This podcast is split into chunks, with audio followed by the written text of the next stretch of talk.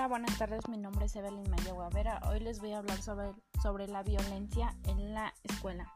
Bueno, la violencia escolar se entiende como toda agresión realizada dentro del ambiente de las instituciones educativas, la cual puede expresarse de distintas, distintas formas por los actores que conforman la comunidad escolar, es decir, no se reduce a la cometida entre estudiantes, también involucra otros actores como padres de familia, maestros, directores, directivos y personal administrativo. En todos estos casos, la violencia en el ambiente escolar deriva de un entorno que acepta y legitima las conductas violentas debido a la cultura arraigada de agresiones que se tiene en la sociedad. Algunas de estas causas asociadas con la violencia escolar son el predominio de la violencia entre iguales ante el desconocido de formas eficaces para resolver conflictos, insuficiencia de información sobre los tipos y los efectos de la violencia en la escuela, la ausencia de mecanismos eficaces para prevenirla. Es por eso que al existir una prevención efectiva ni soluciones que entiendan la problemática a las distintas formas de violencia escolar no se cumple de forma interdependiente e invisible con los derechos humanos de los involucrados y en consecuencia compromete la consolidación del proceso democrático del país.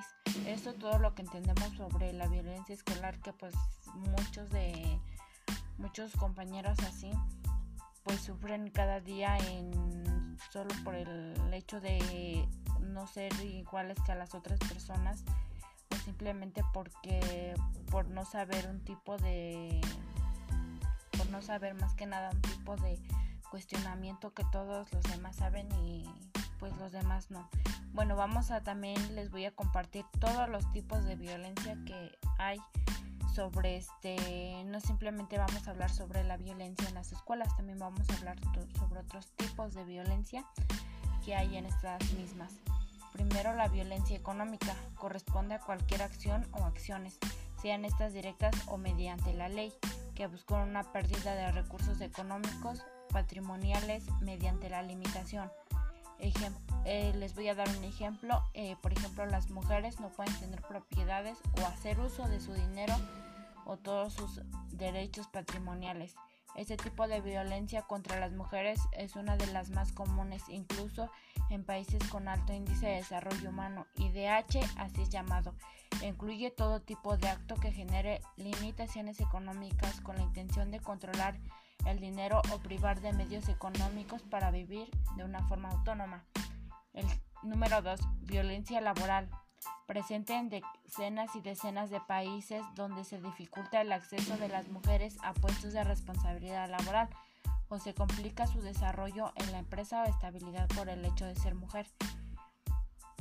Simplemente todos somos, bueno, yo como mujer y como otros tipos de mujeres somos discriminadas al simplemente por trabajar en un en un trabajo donde simplemente donde nada más son aceptados hombres y nosotras como mujeres somos rechazadas ya por simplemente no tener la misma fuerza o la misma capacidad que tienen los hombres, pero pues todos somos iguales ante, ante los ojos de los demás.